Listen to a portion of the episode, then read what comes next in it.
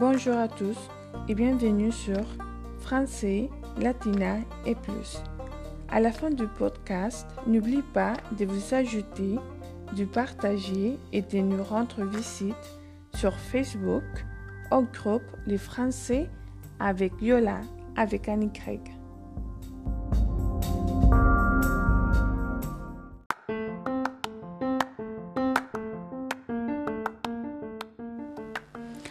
Bonjour tout le monde, j'espère que vous allez bien aujourd'hui. Et nous continuons à lire le livre de Amour d'Elise Bénéfice d'Elise Pirsky.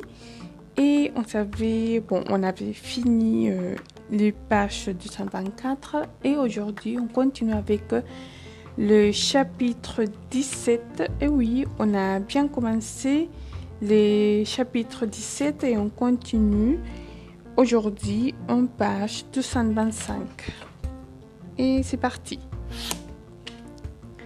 J'espère bien que non. Elle est sur le point d'aller en prison. D'un air exaspéré, Caro leva les yeux au ciel. Bon, tout va bien ce que je veux dire? En plus, à quoi te sert mon avis? C'est toi qui sais. Je te le demande parce que tu es ma fille et que tu es également la directrice commerciale d'une petite société qui t'estime beaucoup.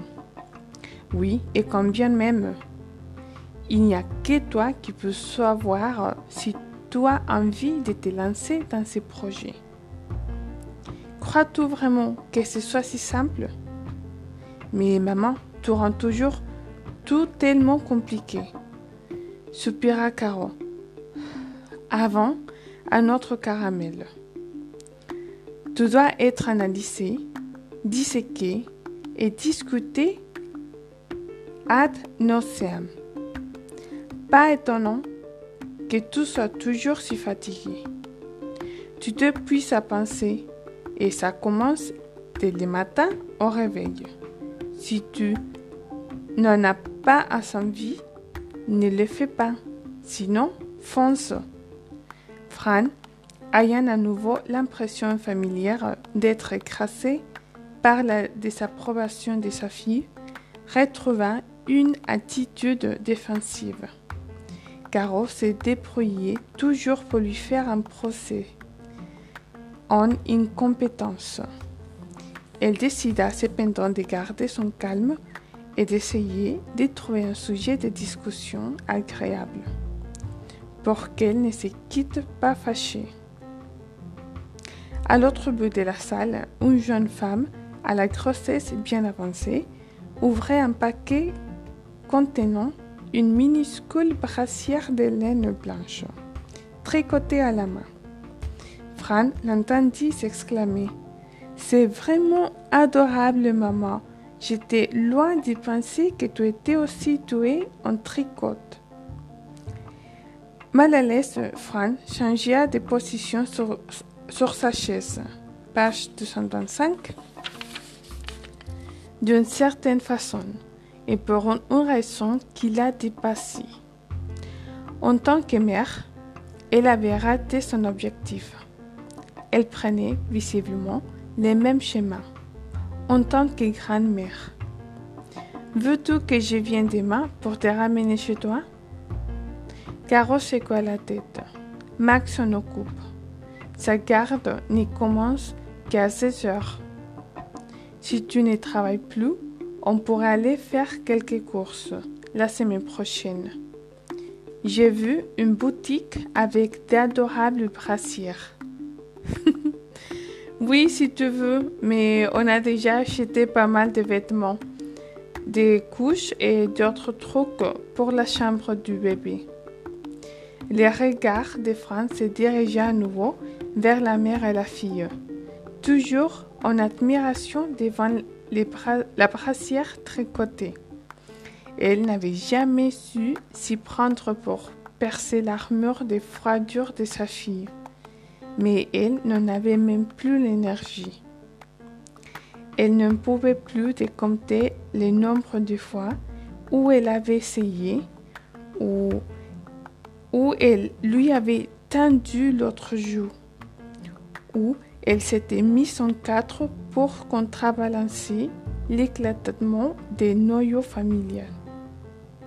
Elle s'éleva pour prendre son manteau. Il était temps de partir avant de dire des mots regrettables. Caro prit un Marie-Claire et s'est mis à les fouilleter. En fait, maman, dit-elle sans la regarder, j'ai promis à Tess de recommencer en plein temps deux mois après l'accouchement. Mais comme tu le sais, faire garder les bébés, c'est pas donné. Alors, j'ai pensé que je pourrais les mettre à la crèche trois jours par semaine. Et toi, tu les prendrais des deux autres. bras dans la manche de son manteau, Fran s'immobilisa.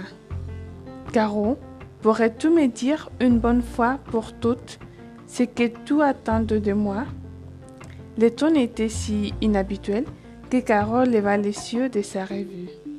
Seulement deux jours, pas toute la semaine.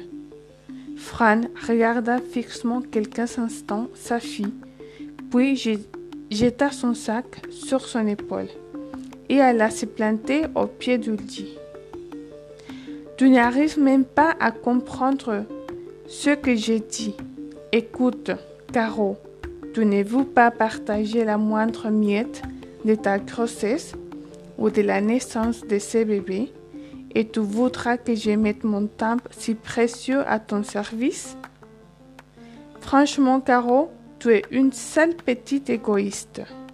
Une enquiquineuse finie. Et je me demande bien pourquoi je te supporte depuis si longtemps. Oh là là. Puis, Fran tourna les talons et sortit de la chambre d'un pas déterminé. Irène eut l'impression de retrouver une maison différente. Quand il rentrait habituellement des voyages, Marjorie venait un jour avant pour aérer la literie, allumer les chauffages et mettre quelques provisions dans le réfrigérateur. Elle arrivait cette fois dans une maison qui palpitait de vie. Elle fit le tour de chaque pièce pour en respirer l'atmosphère et se la réapproprier. La présence de Bonnie était partout visible, malgré son départ quelques jours plus tôt pour l'Angleterre. Sylvia y avait, page 228, avait également imprimé sa marque, pas seulement dans sa chambre, mais en replissant les vases des fleurs et en décorant les salons des magnifiques coussins en soie et velours. Dans le bureau qui avait été celui de Denis, l'ordinateur de Will clignotait. La maison avait retrouvé l'ambiance familiale d'autrefois, avec les allées et venues des enfants et les activités communes, ou séparées, du couple qu'elle formait alors avec Denis assise dans son fauteuil préféré, écoutant une sonate de Schubert en réalisant les projets de la réserve. Irène réalisa soudain qu'elle ne sentait plus les décalages d'horaire. Quand le téléphone sonna, elle décida de laisser le répondeur, mais elle entendit la voix des Amish et des crochets. Je les place, dit-il. Toujours d'accord pour demain? Parfait, je me sens beaucoup mieux aujourd'hui. J'ai enfin émergé du décalage d'horaire. Tant mieux, je peux passer te prendre à 14 heures pour euh, l'exposition? Je terminerai ensuite à, au Windsor pour l'été. Oh, quelle classe! On se croirait avant-guerre. C'est le style amiche, ma chère. As-tu parlé à Bonnie? Non, je n'en ai pas encore eu le courage. Je trouve un peu bizarre de lui dire de s'asseoir et de tout lui déballer d'un coup. Je suis sûre qu'il les prendra bien, mais je dois trouver les bons moments. Espérons, mais ne la laisse pas trop longtemps dans l'ignorance. On se voit donc demain vers, euh, vers 14 heures. Page 229. Irène retourna s'asseoir, posa les dossiers de la réserve et ses genoux et ferma les yeux.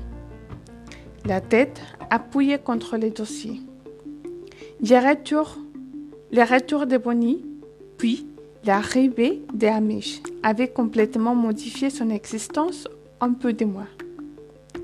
Depuis leur première nuit ensemble, ses sentiments pour Hamish avaient pris une autre consistance.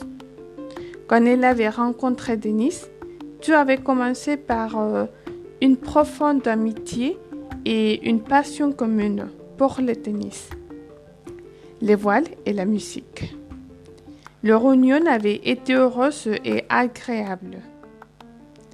Denis était proche de la retraite quand Simone avait tragiquement disparu et leur douleur commune les avait alors rapprochés. Dans deux ans plus tard, Denis avait été emporté par une crise cardiaque, modifiant ainsi la vie et la vision de l'avenir d'Irène.